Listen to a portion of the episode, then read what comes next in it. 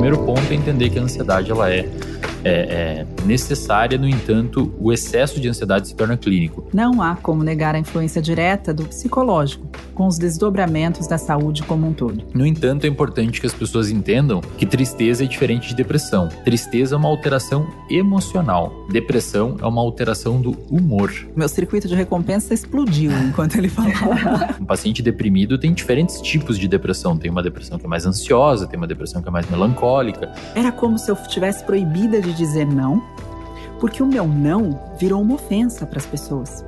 E o meu sim virou um prêmio. A solitude é você saber lidar bem com a solidão e você entender a solidão como um, um momento necessário, necessário. e benéfico para você. A solidão é patológica. Eu atendo muita gente com burnout. Escalonou muito as coisas e ela não conseguiu fazer um cálculo psicológico dela ia acompanhar aquele monte de compromisso. É exatamente isso que acontece no burnout. Dedicada a estudar as relações entre os estressores psicossociais, as emoções e os sistemas neuroimunológicos, a psiconeuroimunologia surge para reconhecer que o sistema imunológico está interligado com outros sistemas, sendo sensível à regulação do nosso sistema nervoso. As relações psicossociais influenciam, portanto, diretamente nessa regulação do sistema imunológico. Seja muito bem-vindo e bem-vinda. Eu sou Alessandra Feltri. E eu sou Roberta Carbonari. E esse é o Pura Vida Cast o podcast do Pura Vida Prime, um espaço que busca auxiliar você a aprimorar a sua saúde através do conhecimento. E nessa segunda temporada temos um grande tema, o sistema imunológico.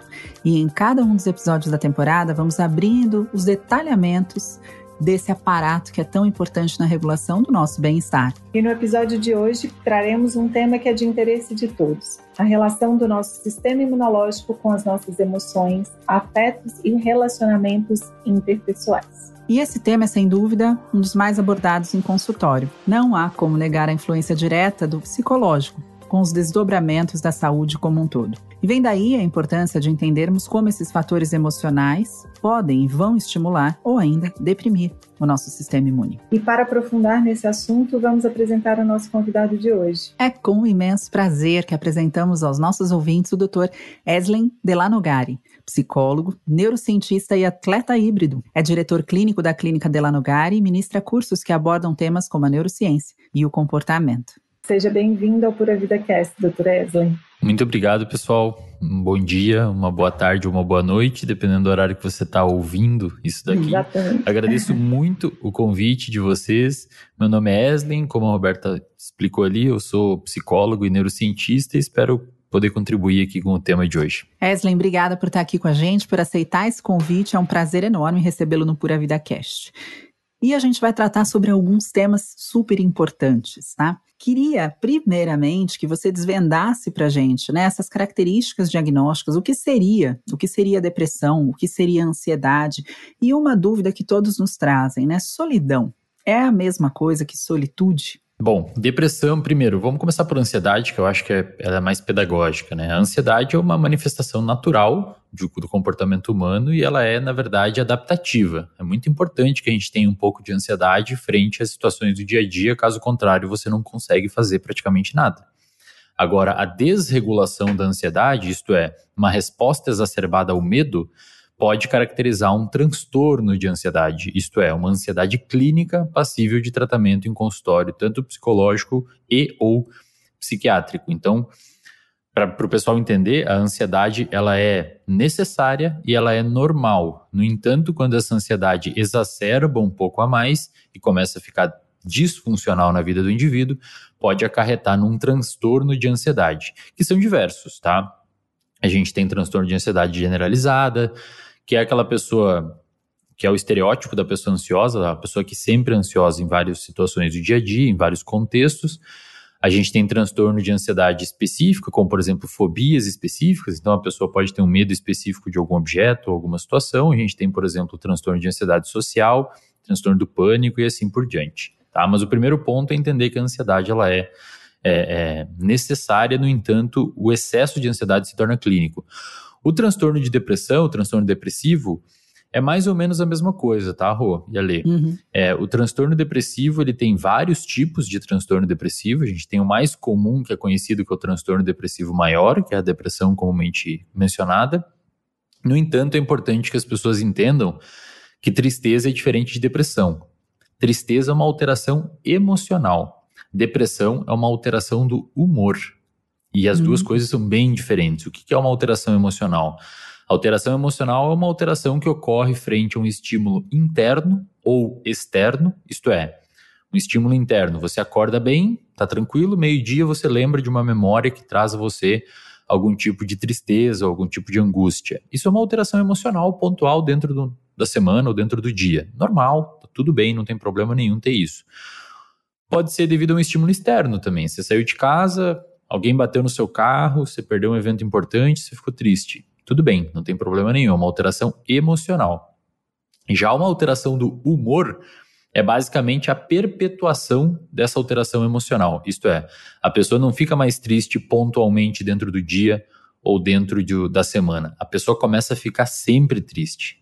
Uhum. Na maioria das, dos dias triste, na maior parte do dia triste, e com uma tristeza que impacte significativamente a vida da pessoa. Então, tanto para diagnosticar transtornos de ansiedade quanto transtornos de depressão, a gente tem um manual clínico chamado DSM-5, onde a gente utiliza alguns critérios diagnósticos para realizar o diagnóstico da pessoa, mas principalmente você precisa ter o quê? Uma disfunção do comportamento da pessoa, isto é, os sintomas eles precisam ser significativamente é, é, importantes ao ponto de, de, de impactar a vida da né? pessoa de alguma forma. Exatamente, exatamente. E doutor Eslen, eu queria até aproveitar porque é um momento tão importante da gente ter você aqui conosco esclarecendo é, a depressão e a tristeza, porque até uma pergunta, é, nos dias atuais, onde realmente nós estamos observando, observando principalmente na prática clínica,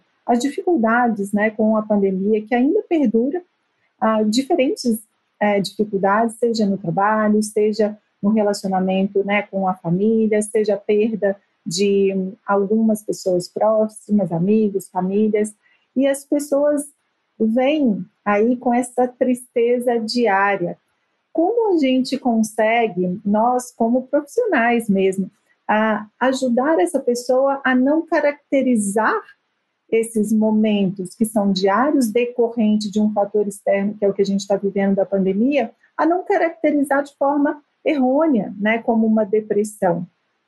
Como você vê isso né, nesses anos aí, né? Dois e estamos já no terceiro ano aí seguido. A pandemia é importante ressaltar que ela trouxe algumas coisas é, do ponto de vista psicológico extremamente relevantes no, num contexto é, psicopatológico. Por exemplo, a pandemia ela retirou, e aí até é, entrando na última parte da pergunta, é, é, na pergunta anterior da Rô, é, a pandemia deixou muita gente na solidão. Por quê? Porque nós fomos basicamente, é, a gente precisou, de, de acordo com medidas sanitárias, fazer isolamento e tudo mais para conter o avanço do vírus.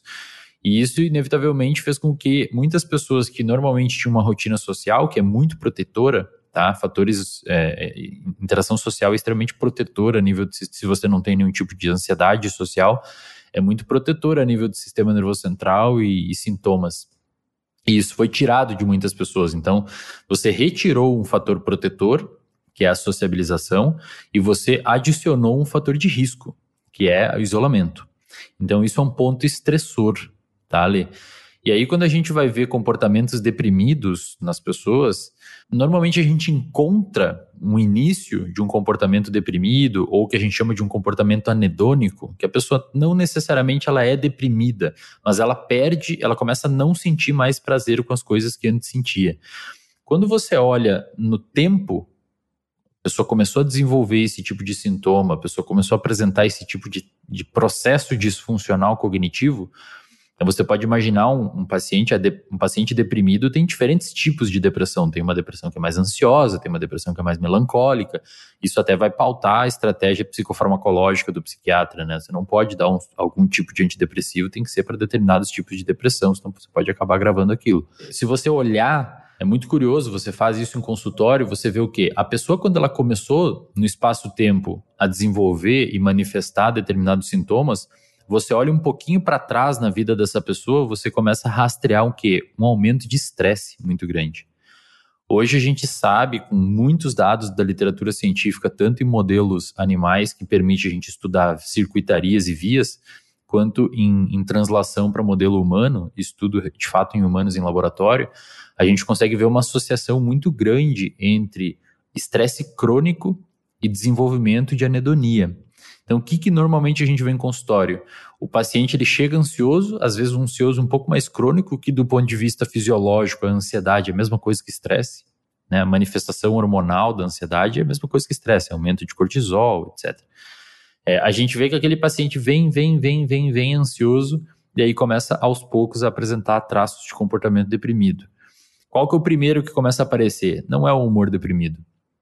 Quando você vai no DSM fazer um diagnóstico de depressão, você tem dois sintomas principais que um dos dois obrigatoriamente tem que estar presente, que é o quê? Humor deprimido ou anedonia, perda da capacidade de sentir prazer.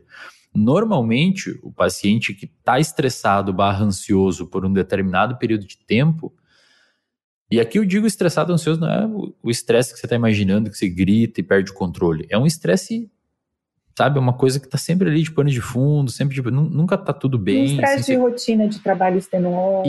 Isso. Né? Medo constante. Dia -dia. Uhum, Isso, sim. parece que alguma coisa vai dar errado a qualquer momento, assim. Você vê o que? O paciente começa a desenvolver anedonia. Então ele começa a perder a capacidade de sentir prazer com as coisas que antes davam prazer a ele. Então ele já uhum. não treina mais, não faz atividade física, não faz exercício físico, ele já não se preocupa muito com a dieta, ele já não se preocupa muito com rotina, com sono. E ele aí já você não começa. Quer sociabilizar. E já ele não perde quer mais um comprometimento com as coisas que realmente né, são protetoras, é, trariam, né? é, trariam é. prazer e até os hábitos, né? Eu acho que hábitos, hábitos definindo, né, a repetição de algo, uhum.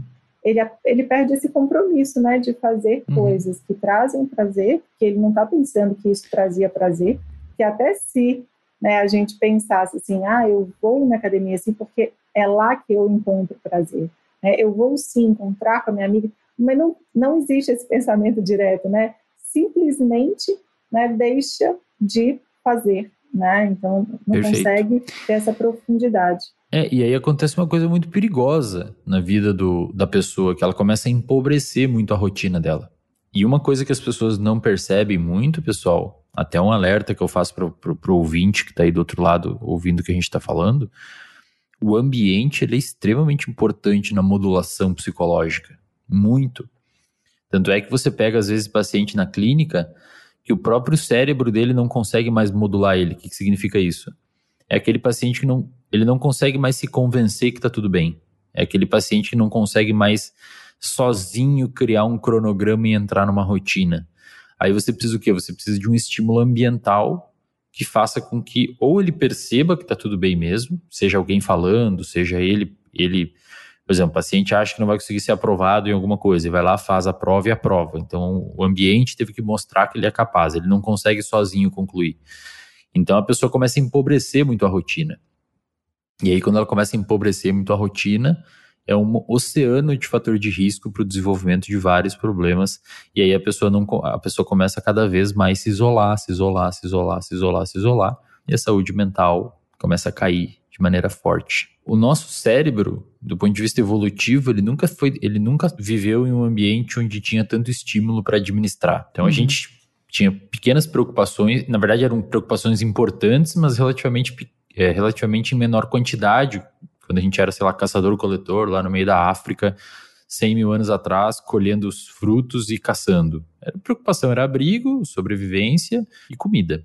Aí você tem hoje um cérebro num ambiente altamente conectado, é, é, com muitos estímulos e altamente recompensador. Aí você começa a perceber o que? Muitas pessoas elas perdem um pouco o equilíbrio entre estar numa rotina funcional e produtiva e começar uma rotina. É uma curva em U invertido, sabe? É uma curva em sino. Você, se você é muito parado, se você é muito. De fato, muito parado mesmo, assim. Você fica o dia todo no quarto, o dia todo na sala, você não tem um trabalho, você não tem um, um estudo. Isso é fator de risco para a saúde mental, porque você não tem fontes de que, que você consiga perceber que você está evoluindo, que você consiga aumentar a sua percepção de autoeficácia, sabe? A pessoa que ela não faz nada e, portanto, ela não consegue entender que, pô, eu tô aprendendo, eu tô, eu tô evoluindo na minha profissão, eu tô conseguindo, etc. Isso é perigoso. Agora, existe um. Quando você começa a fazer isso, você começa a subir essa curva e ficar altamente adaptativo e você começa a se sentir muito bem. Por quê? Porque você está evoluindo, o seu salário, você tem uma proposta e você ganha mais, as pessoas começam a falar com você, e aí você começa a nutrir uma relevância social maior e começa a vir toda aquela fonte de recompensa, tanto do aspecto social quanto do aspecto financeiro, e isso gera segurança para sua família, etc, etc, etc. Só que muitas vezes a gente perde um pouco a noção do, do, do, acelerador e continua acelerando. E aí você começa a não saber dizer não, aí você começa a fazer uma coisa muito escalonada, então você, você fecha coisas lá para frente, você não sabe como você vai estar naquele contexto, porque você fechou um contrato e você tem que cumprir. Isso, eu, isso eu, eu atendo muita gente com burnout. Isso é o modus operandi. A condição sine qua non do burnout é o quê? A pessoa se escalou, escalonou muito as coisas e ela não conseguiu fazer um cálculo se o psicológico dela ia acompanhar aquele monte de compromisso. É exatamente isso que acontece no burnout. Você falou uma coisa essencial, né? Dessa curva em um ao contrário. Né? Então, a gente vai começando a, a, a, assumir diversas atividades, a se adaptar, a evoluir, a crescer, a construir novas sinapses, vai ficando tudo super bem, né? E chega um momento em que você quer, você está né, praticamente habituado a ter tudo super bem e quer cada vez mais e cada vez mais, né? É como um vício comportamental. Não, mas peraí, uhum. eu sempre recebi o aplauso e tal, eu sempre disse sim, e você vai ficando nessa. Uma coisa muito importante, aí vou colocar o meu relato pessoal, é que quando eu, eu, eu vim de outras profissões, né? Eu, e fui muito bem. Uh, nas minhas outras profissões, eu era muito satisfeita com a minha posição profissional. Mas quando eu mudei de profissão, eu falei, bom, eu estou naquele momento em que eu preciso construir novas sinapses, né, nessa nova área, novos sims, novas portas, novas oportunidades. Mas chegou num momento é, que eu alcancei aquilo que eu almejava, mas que ao mesmo tempo me caiu uma ficha muito importante. Era como se eu tivesse proibida de dizer não, porque o meu não virou uma ofensa para as pessoas. E o meu sim virou um prêmio. E aquilo me tirou de mim não era mais uma decisão minha. E aí essa minha curva em U ao contrário foi descendo. E eu me vi numa situação em que eu queria chegar em casa à noite e eu não queria falar com ninguém. Eu não queria mais. Eu, e eu sou uma pessoa que conversa com a parede, gente. Eu converso com a formiga, eu faço amizade em dois dias. E eu falei, mas eu tô exausta. Eu não quero novas conexões, eu não quero novos amigos, eu não quero algo que eu fiz uma vida inteira. Porque eu me esgotei, né? Eu me esgotei. Eu, eu caí nessa curva em U aí para o outro lado, depois de ter subido ela lindamente. A pergunta que não quer calar é essa, né? O porquê que nós, é, mesmo percebendo muitas vezes, às vezes não percebe, mas mesmo percebendo muitas vezes a curva descendo, você começa a ver que está muito agitado e sua vida não é mais a mesma, você está num momento onde a sua saúde mental, a sua performance muitas vezes está caindo por que, que a gente continua fazendo aqueles comportamentos que a gente não, que a gente, que estão punindo nós? Porque uhum. Normalmente a gente cria, até falando de circuitaria neuronal mesmo, do cérebro, normalmente a gente precisa, quando a gente cria hábitos, esses hábitos normalmente eles são em algum grau recompensador para nós, por isso que as nossas circuitarias se formam lá, se fortalecem e tal. Eu acho que a Rô, ela, ela usou um, um termo perfeito, assim, que é hábitos, é vir habitual. E quando você vai ver a literatura científica, neurocientífica principalmente, sobre formação de hábitos, eles, eles ele, primeiro, primeiro a gente tem que entender que do ponto de vista cerebral, a formação de um hábito ocorre numa região chamada estriado. Esse estriado a gente pode dividir em duas grandes partes, que é o estriado ventral, que é onde está o núcleo acumbente, que é a região do sistema de recompensa, e o estriado dorsal, que aí sim é propriamente a região dos hábitos. Se você destrói o estriado dorsal de um ser humano, ele não consegue formar mais hábitos. E isso já foi feito. Obviamente, ninguém destruiu o negócio, mas a pessoa teve uma isquemia e perdeu essa região. E ela não. Pra você ter noção, ela tinha toque e o toque sumiu, porque o toque é uma. O transtorno obsessivo compulsivo é uma superformação de hábitos, é uma pessoa que forma muitos hábitos. Então, quando você vai ver é, é, esse processo de você continuar um comportamento mesmo sendo punitivo, isso significa que aquilo é um hábito, ou seja, você faz um comportamento mesmo que aquilo não seja recompensador para você. Um exemplo, fumar. né? ou usar algum tipo de substância, algum tipo de droga. Aquele comportamento te causa um dano e muitas vezes a pessoa sabe que aquilo causa um dano, mas ela não consegue frear. E isso, pessoal, é importante vocês entender que hoje em dia a gente já tem muito esclarecido é que assim, primeiro, a palavra vício é uma palavra que a gente que criou. Quando a gente olha para circuitarias cerebrais, a gente que classifica coisas como vício, como compulsão, como impulsividade, a gente que criou nomes para falar o mesmo idioma. Mas do ponto de vista cerebral, do ponto de vista de circuitaria cerebral, o vício ele é construído na mesma região dos hábitos. Então, um vício é um hábito. Do ponto de vista neurobiológico, um vício é um hábito. É mesmo, a circuitaria é tudo ali no estriado dorsal que acontece. E aí, quando a pessoa entra nessa curva em U, o que, que acontece? A curva em U começa a subir, a pessoa começa a ficar muito bem, começa a ter um estilo de vida muito bom, muito adaptativo, muito funcional, salário, é, poder, pessoas falando. E aí, eventualmente, essa curva em U começa a descer, só que a pessoa não consegue muitas vezes parar com o comportamento dela, por quê? Porque ela criou um, ela criou um estilo de vida habitual. Ela, aquele já é o novo normal dela. Tem que tomar muito cuidado com isso. Essa curva em U, pessoal, que a gente está falando aqui, são as nossas emoções, né? É o nosso humor, é o nosso, a nossa sensação. Perfeito. Né? Então a sensação começa a subir, mas chega uma hora que você fazendo aquilo repetidamente, né? Sem pensar e, e, e não sendo mais algo que seria bom para você, essa curva começa a descer né? É, uhum. Inevitavelmente. O hábito ele continua o mesmo, só que a emoção, a ela vai se diferenciando e a pessoa não consegue né, entender. Por isso que ela vira uma curva em um. Os hábitos não mudam, né? Do trabalho, do querer, do poder, né? Das novas conexões. Mas as emoções que são geradas por esse excesso, onde a gente deveria parar um pouquinho, é que, que vai mudando, né? Você sabe que eu ia linkar, né, tudo isso que a gente falou, há um episódio em que a gente fala de microbiota e alfa-diversidade, né? Uma é vida diversa, uma vida com alfa-diversidade, né? É uma uhum. vida de qualidade. Então, se a gente foca muito num único ponto, a gente se vê nessa curva aí, nesse, nessa ladeira, eu diria, né? Que é o momento da Perfeito. ladeira da curva. Agora, Perfeito. linkando a tudo isso à imunidade, né? A gente falou da depressão, explicou a diferença entre depressão, ansiedade patológica é, e sens sensações, né? Sentimentos de tristeza ou uma ansiedade que até é protetora. E a gente falou da solidão, do isolamento, de tudo isso que aconteceu. Muitas pessoas mesmo não em isolamento, né? É, não necessariamente sozinhas, sentem essa solitude né? Que é essa, eu estou acompanhada, mas aqui dentro é como se eu não tivesse nenhuma Exato. conexão. Solitude seria a capacidade de conexões, seria isso, Wesley? Eu sempre busco uma explicação para essa diferenciação que se faz muito hoje, né? Na área da psicologia, da terapia. A, a, até assim, até onde eu, eu acompanhei essa, esses, essa literatura, a gente entende que solidão é você ter um. é você ter uma percepção de que você não tem ninguém ali, mesmo você tendo alguém fisicamente, tá? Então acho que esse seria o significado da solidão. A solidão é, é teoricamente ela é patológica, então mesmo que você tenha pessoas ali, você é, subjetivamente acredita que não pode contar com aquelas pessoas. E por que, que eu digo subjetivamente? Porque cada cérebro cria sua própria realidade. Uhum, uhum. Cada um de nós aqui está entendendo essa entrevista e está entendendo, ou a pessoa que está ouvindo está entendendo o conteúdo de uma certa forma. Então, é como se a gente usasse lentes, né? A gente pode uhum. eventualmente falar disso. Que seria o que a gente chama de estrutura cognitiva.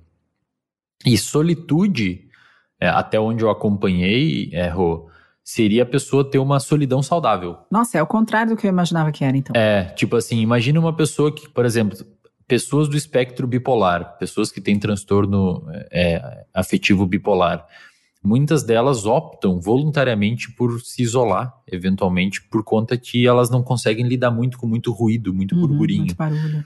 É, e eventualmente todo mundo, né? Talvez vocês já tenham se percebido em algum momento que, tipo assim, caramba, hoje eu não quero encontrar ninguém, eu quero ficar vendo um filme sozinha e uhum. não quero falar com ninguém. Então, a, a solitude é você saber lidar bem com a solidão e você entender a solidão como um, um momento necessário, necessário. e benéfico para você. A solidão é patológica. Quando a gente tem cada vez mais a gente tem estudado, a neurociência tem entrado para a parte da psicologia uhum. e devido ao advento da neuroimagem e novas tecnologias de estudo do cérebro em vivo, né, a pessoa viva, a gente tem visto muito hoje o que cada vez mais a gente entende que a realidade é uma construção singular de cada pessoa. Até mesmo, pessoal, existe uma nova onda de tratamento dentro do, das terapias baseadas em evidência, da psicologia baseada em evidência, chamada de terapia cognitivo-comportamental baseada em processos. Uhum. O que seria isso?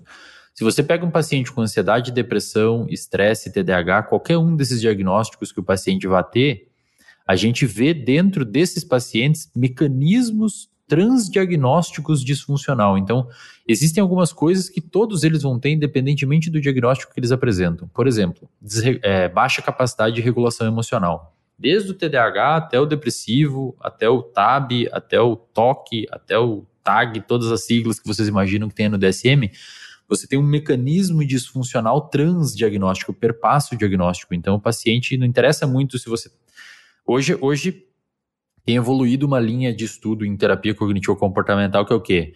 Vamos tentar tratar mais a pessoa é, é, independentemente do diagnóstico dela e vamos tratar os processos que estão disfuncionais. Então, se ele tem, por exemplo, um paciente anedônico, você pega um paciente deprimido, não vamos tratar necessariamente a depressão, vamos tratar o que está sustentando a existência dessa depressão. É igual você pegar um paciente que tem febre, é, dor de garganta e, sei lá, isso pode ser causado por um monte de coisa, um vírus, um HIV, sei lá o que, que pode ter causado isso. Então você não trata isso, você trata o que está sustentando a existência daqueles sintomas. Hoje, cada vez mais, na psicologia, a gente tem migrado devido aos estudos em neurociências para essa área. Na década de 40, 50, o que, que era? O, o, o psiquiatra chegava, o, década de 60, chegava um paciente com depressão, um comportamento igual a uma depressão, se tratava um balaio só. E muitas vezes o paciente tinha hipotireoidismo. Hoje a gente faz um descarte de causa orgânica, então você, você dilui aquilo para a especialidade específica. Então, Hoje, o que, que a gente tem? A gente, em vez de tratar a manifestação clínica, que é a depressão, a gente vai tratar os eixos disfuncionais que sustentam aquela Maravilha. depressão, seja uma causa orgânica, seja um mecanismo transdiagnóstico específico que a gente identifique. Não, meu sistema de recompensa tá batendo palma aqui por algumas razões. Meu circuito de recompensa explodiu enquanto ele falava. Primeiro, porque eu sou. É, eu, eu, gosto muito da terapia cognitiva comportamental, porque acompanho, inclusive, né, o, o progresso que eu dos meus próprios pacientes em, em acompanhamento multiprofissional com terapeutas que utilizam essa linha, né? Que é uma linha muito científica mesmo da, da, da, psicologia, né? Adoro. A outra questão é que quando você fala sobre esses pilares que sustentam as questões, né, emocionais, a psicologia, os estudos da psicologia, vem muito ao encontro do que a gente vem falando aqui de vários pilares que podem ser responsáveis por aquele comportamento do indivíduo, independente do diagnóstico que ele venha a ter né? Então, quando a gente fala de ansiedade, do estresse interferindo aí em homeostase do organismo, alteração da liberação de hormônios, alteração da liberação de neurotransmissores, todos esses processos bioquímicos que acontecem, eles não partem de um único evento, né? Eles partem de uma série de eh, comportamentos que aí desengatilham eventos e, e fisiologicamente, metabolicamente, alterações. A depressão maior, por exemplo, ela vem sendo estudada como uma patologia uh, inflamatória. Né? Então, um aumento de inflamação sistêmica de baixo grau fortemente associado a, a, sintomas depressivos, a ansiedade, ela vem sendo estudada, também é, muito conectada à alimentação, à microbiota intestinal, alteração de cortisol, porque eu sei que o cortisol vai alterar a minha microbiota intestinal, produção de muco, as bactérias que vão sobreviver ou não a um ambiente mais ácido, menos ácido. Da mesma forma, quando eu altero o microbiota, e os estudos trazem isso, eu altero o BDNF, eu altero o comportamento, né? Então, tudo muito interligado. Partindo dessa linha de raciocínio, eu queria que a gente falasse um pouquinho, então, o quanto que essa questão né, é, bioquímica de neurotransmissores do nosso sistema nervoso central altera a imunidade. Né? Por que, que a gente pode dizer, e a gente queria uma explicação sua sobre isso, que quando uma pessoa está mais triste, ela está mais suscetível a ficar doente, porque isso acontece. Né? Se eu tô triste, por exemplo, eu ouço muito, ah, quando eu fico triste ou acontece alguma coisa, eu tenho dor de garganta, ou eu tenho infecção urinária, ou eu tenho algo acontece no meu corpo, ou seja, eu baixo a minha defesa. Vamos falar um pouquinho disso? Hoje uma das principais, uma das melhores e acho que mais consolidadas hipóteses que explica a fisiopatologia da depressão é uma alteração imunológica, uma alteração inflamatória, né? O sistema imunológico, isso tem uma caçambada de estudo científico em boas revistas mostrando que existe uma alteração imune dentro de quadros, não só na depressão, como diversos outros. Por exemplo, se você pega é, é um transtorno bipolar, que para quem não, não é muito familiarizado, é um transtorno que é um espectro, tem vários tipos, mas basicamente o paciente oscila entre um humor de uma alta atividade para um humor de uma depressão. Então, hora ele está super eufórico, hora ele está eutímico, que seria o humor normal, e hora ele pode entrar no episódio depressivo. Quando a gente olha o cérebro de pacientes com transtorno bipolar, a gente vê que geralmente o que precede uma ciclagem de humor é uma alteração inflamatória. Tem bons estudos mostrando, é impressionante assim os estudos, os caras fizeram. Tem estudos mostrando assim, eles ficaram dosando interleucinas, que são marcadores inflamatórios, uhum. dos pacientes durante um determinado tempo e ficaram monitorando o humor dos pacientes. E eles plotaram um gráfico em cima do outro. Os uhum. gráficos estão extremamente correlacionados. Depois eu posso até mandar esse dado para vocês. É, a, a, hora que a pessoa cicla o humor tanto para baixo quanto para cima, o, as citocinas inflamatórias ciclam também.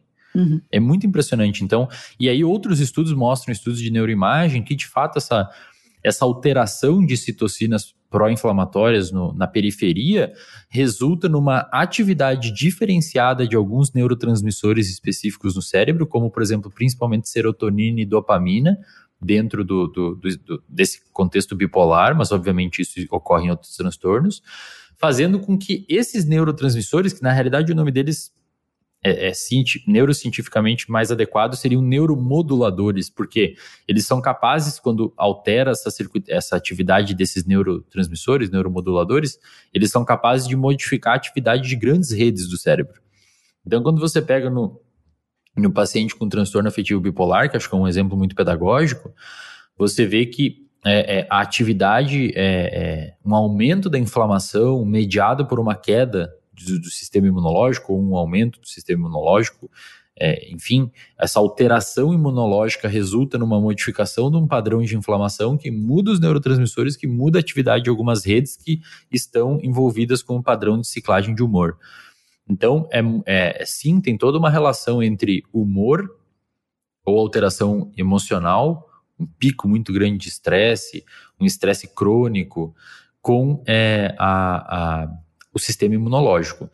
Por exemplo, a pessoa que fica normalmente triste, ou fica mais para baixo, ou está num momento mais depressiva e tende a ficar mais doente, muito provavelmente é porque de fato ela está num quadro de estresse. A depressão também, pessoal, além da ansiedade, a depressão e o estresse são muito. Se você pegar uma pessoa deprimida e for medir o, o eixo de, não necessariamente o cortisol, mas o eixo de resposta ao estresse, que é o eixo hipotálamo pituitário adrenal, você vai ver que essa pessoa está hiperreativa.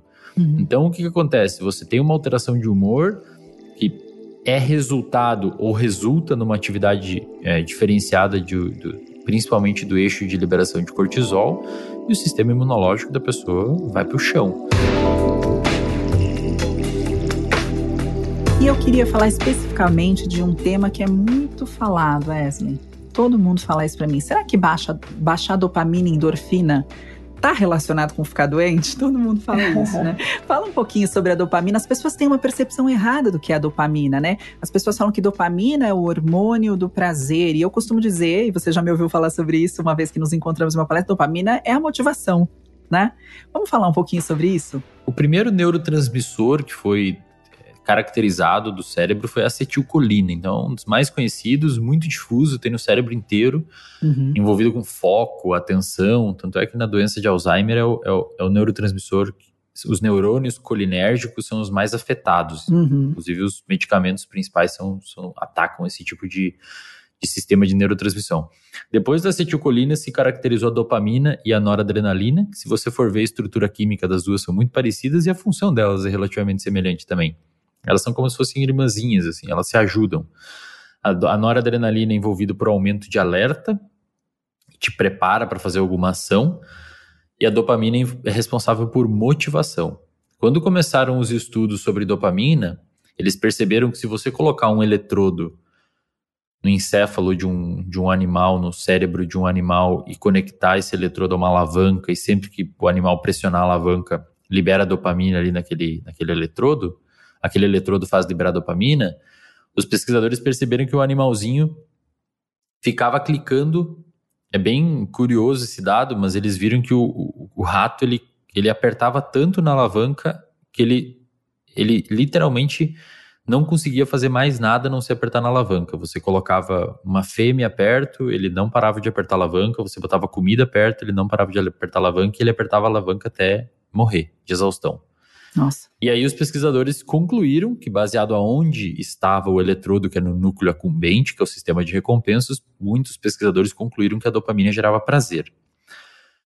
Depois de um tempo, o que, que se fez? Dois outros grandes experimentos é, descaracterizaram a dopamina como, como neuromodulador do prazer e caracterizaram como neuromodulador da motivação. Por quê? Porque se você depleta, e hoje a gente consegue fazer isso, você destrói por meio de vírus específicos que você coloca lá no, no, encéfalo do, do roedor, você depleta neurônios dopaminérgicos, o animalzinho come. Se você botar uma comida mais gordurosa ou uma, algum, alguma água mais palatável, com açúcar, alguma coisa assim, o animalzinho prefere aquele estímulo a uma água normal. Isso indica que, de alguma forma, ele sente um prazer, ele opta mais por aquele tipo de alimento, mesmo sem dopamina.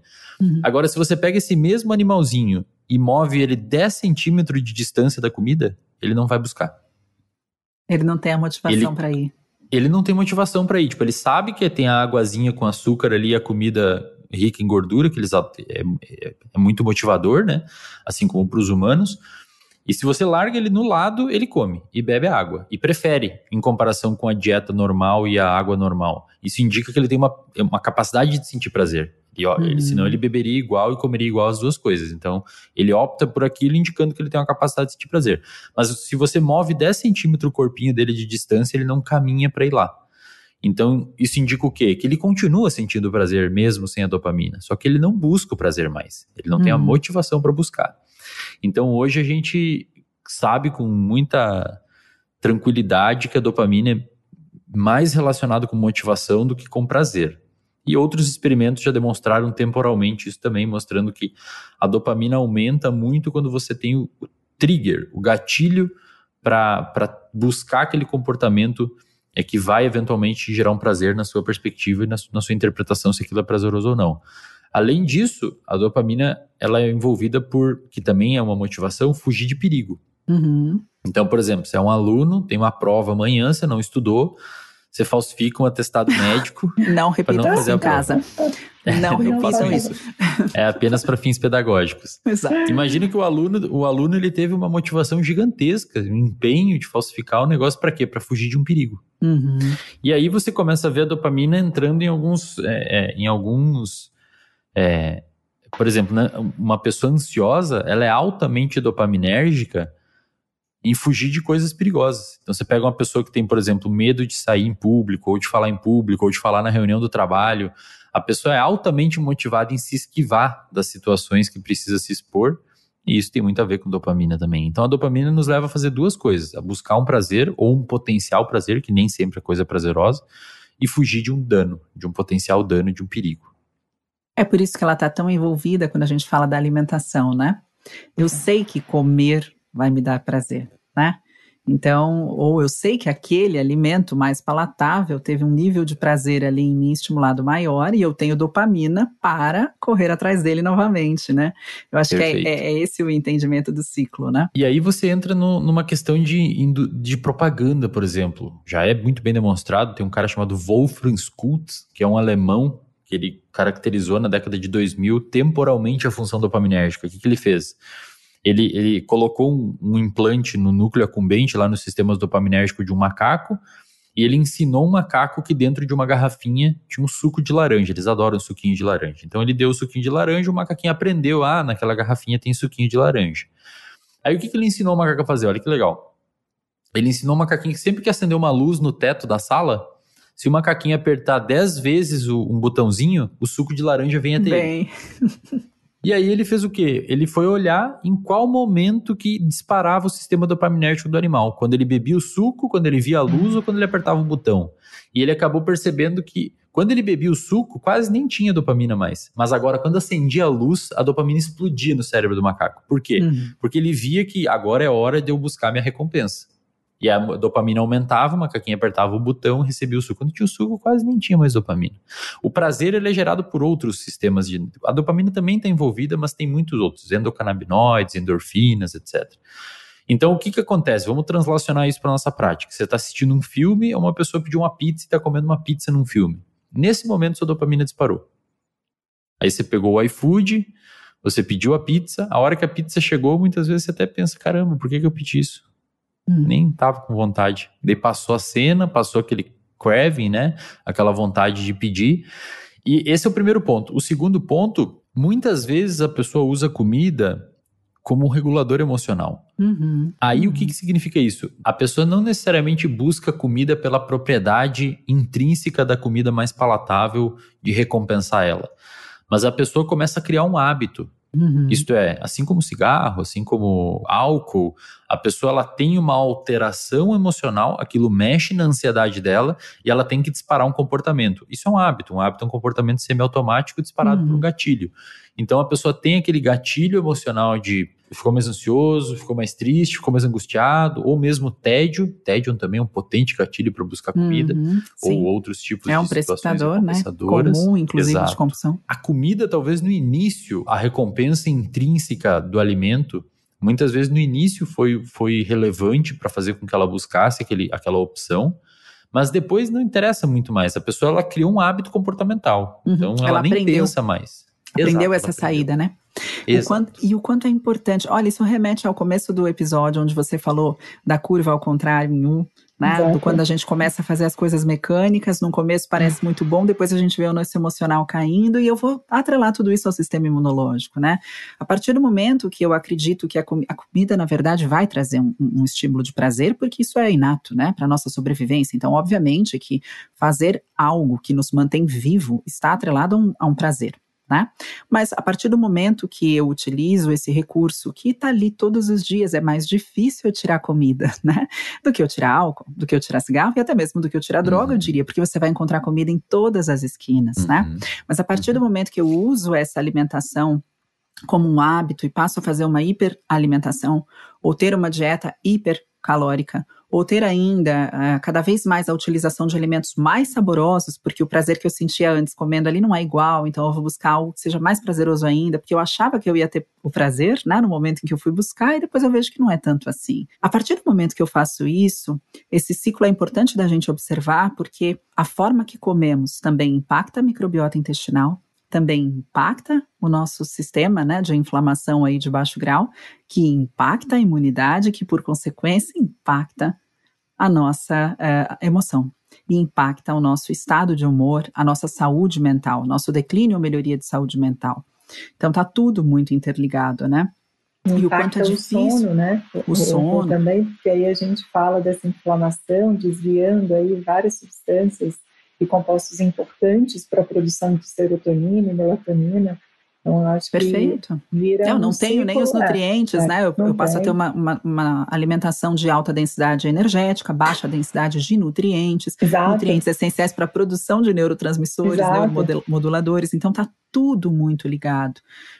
Eu, eu, assim, eu ficaria 16 horas aqui, não sei vocês que estão nos ouvindo.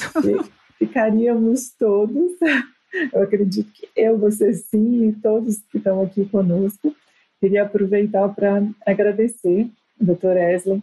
Ah, gostaria muito, muito de te agradecer aí por disponibilizar seu tempo para estar aqui conosco, esclarecer esse assunto de extrema relevância e de forma tão clara, tão leve, tão Didático. didática, que brilhante.